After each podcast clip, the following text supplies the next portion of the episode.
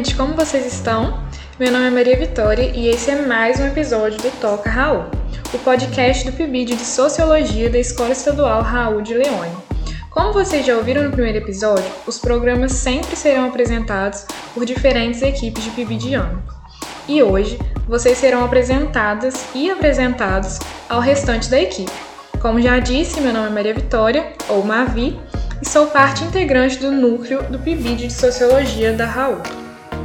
E aí, gente, meu nome é Caio eu também sou parte do núcleo do PIB de Sociologia da Raul.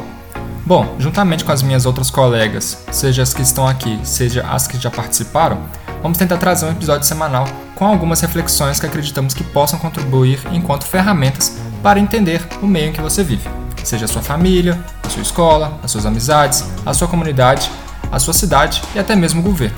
E esse exercício constante de reflexão e de desenvolvimento do pensamento é sempre importante, né? Bom, afinal, pedra que não rola não cria música. Acho que esse ditado já é meio antigo, né? Oi, oi, gente. Meu nome é Jeane. Eu também sou do núcleo de sociologia do PIB de Raul de Leone. Então, Caio, sim, esse ditado é um pouco mais antigo mesmo. Mas de qualquer forma, o que queremos é bem isso: que vocês possam realmente se sentir indagados com os nossos programas a partir disso e que vocês também possam mandar perguntas, dúvidas. E a nossa intenção é trocar ideia com vocês. De qualquer forma, é, para que isso possa acontecer, é bem legal que vocês fiquem ligados nas nossas redes sociais. É, estamos no Facebook, o nome do perfil é Pibid Raul de Leone. E no Instagram é arroba Sociologia de Leone.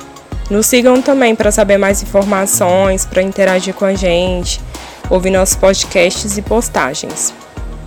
Bom, sem mais delongas, vamos para a nossa pauta de hoje.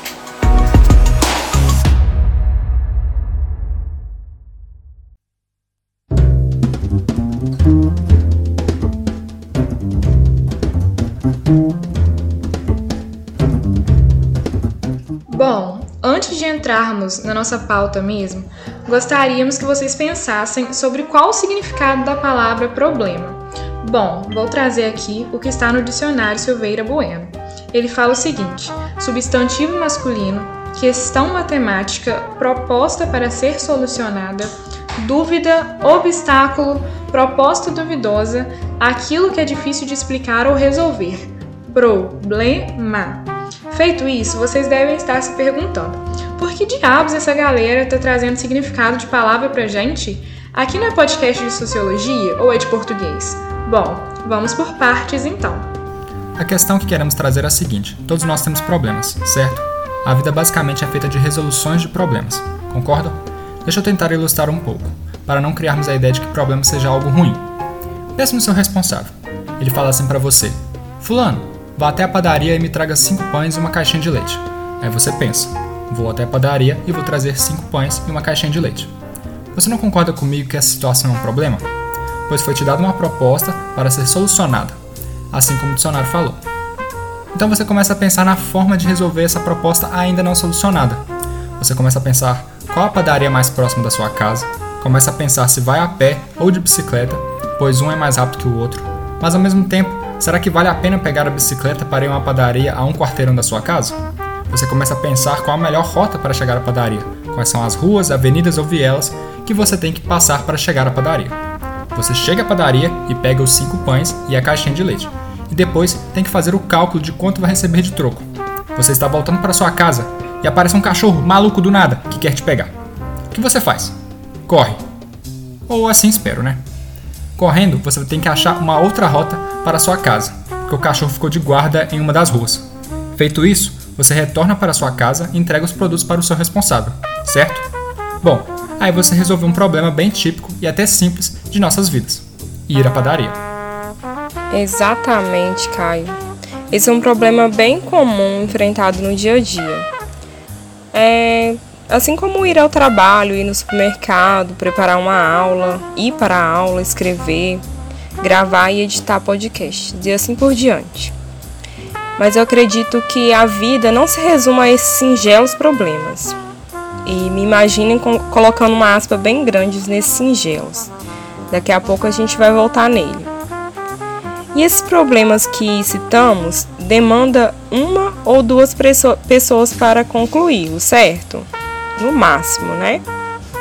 Mas quando o problema é do tipo que é necessário um esforço coletivo, feito a diversas mãos, e que é necessário diversas pessoas para resolvê-lo, como, como podemos pensar nisso?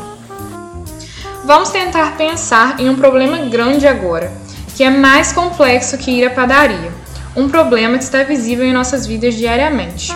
Ouvimos falar dele na televisão quase toda hora. Muitas pessoas falam que ele é o principal problema do Brasil e que é a causa e consequência de muitas outras situações que vivemos. E assim, desde que a humanidade é a humanidade, ele existe, que no caso é a desigualdade. Ela acontece de maneiras diversas e singulares, desde a desigualdade racial, a de gênero e a material, por exemplo. Assim, podemos entender que por ele atingir diversas pessoas possíveis, podemos considerar então ele um problema social, certo? Acertou, miserável! Tá, mas o que podemos entender enquanto um problema social? O que isso significa? Sempre que ouvimos falar disso, ele traz consigo uma carga negativa e parece sempre que não tem soluções, pois muitos deles existem há muitos anos e a princípio não há ninguém disposto para tentar resolvê-los. Dessa forma, então, um problema social é uma situação em que, na perspectiva de determinados grupos, algo não funciona direito. E para enxergar um problema social, devemos analisar as particularidades de cada formação social desses grupos, bem como da época histórica em que ele está inserido. Deu para entender? Vamos tentar ilustrar então. Imagine você andando pela sua cidade, certo? E toda cidade sempre tem aquele esgotão a céu aberto.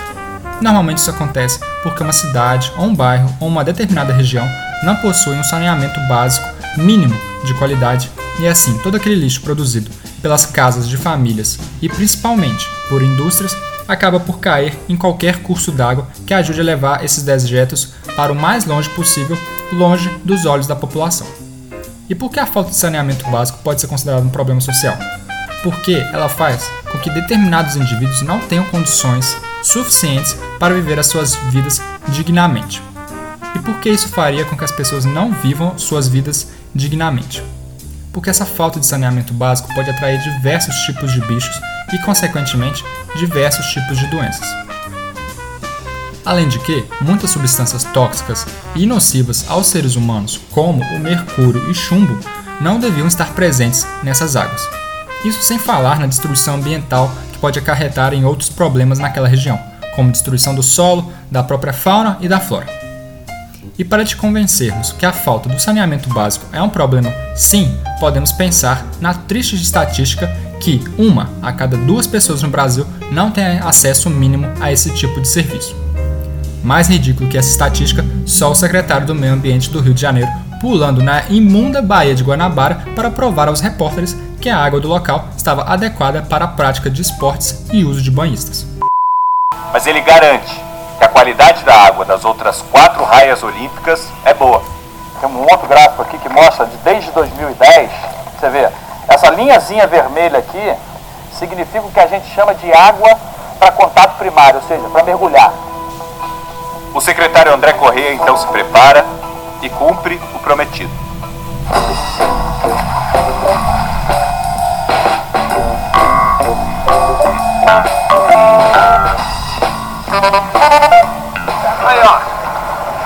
Dá pra mergulhar igual Ipanema.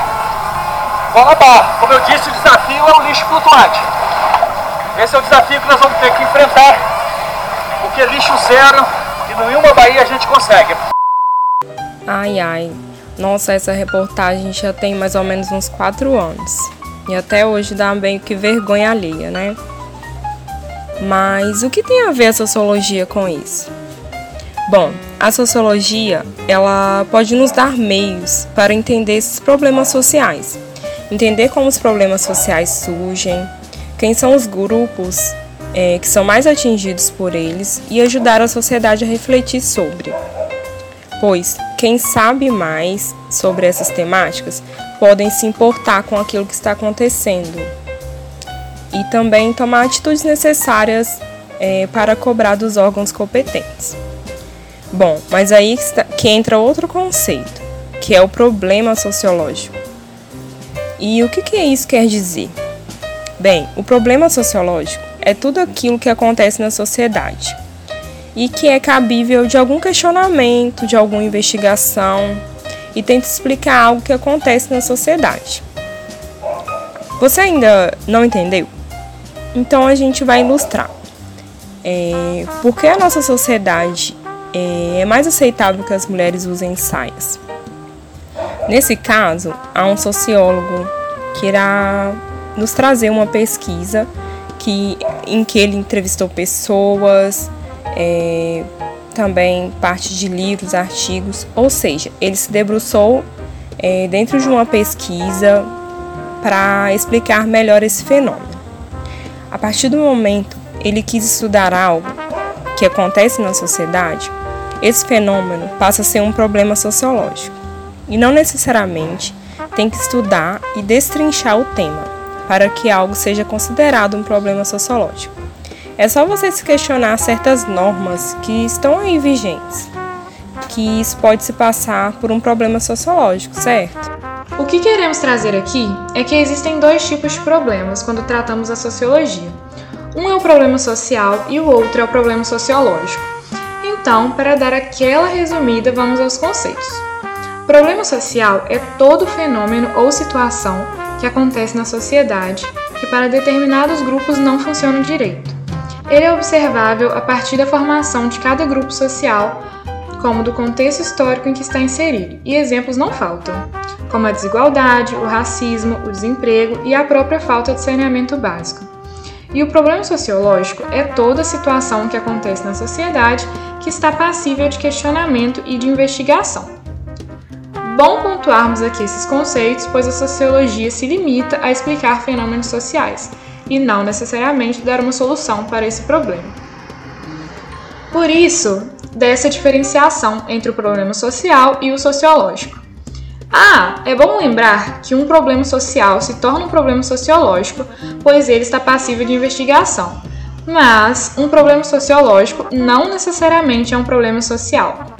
Podemos citar aqui um exemplo de problema sociológico que não é problema social: a investigação de como se formam as famílias atualmente, ou porque determinados grupos de jovens têm preferência por determinado tipo de roupa. Bom, antes de finalizarmos, é, gostaríamos de propor uma pequena reflexão. Em nossas vidas, vemos diversos tipos de problema no dia a dia qual problema você observa que pode ser classificado como um problema social? E qual poderia se classificar como problema sociológico? Fala aí pra gente. É só mandar aquela mensagem. Bom, galerinha, acho que por hoje é isso. Queremos deixar essas reflexões com todos vocês sobre problema social e problema sociológico e por que a diferenciação deles é importante para o estudo da sociologia. De qualquer forma, é isso. Esperemos que todos vocês possam ter gostado e nos vemos em breve. Não esqueçam de nos seguir nas nossas redes sociais, seja o Facebook ou Instagram. Até mais! Até mais, gente! Tchau, tchau, galera. Muito bom falar com vocês.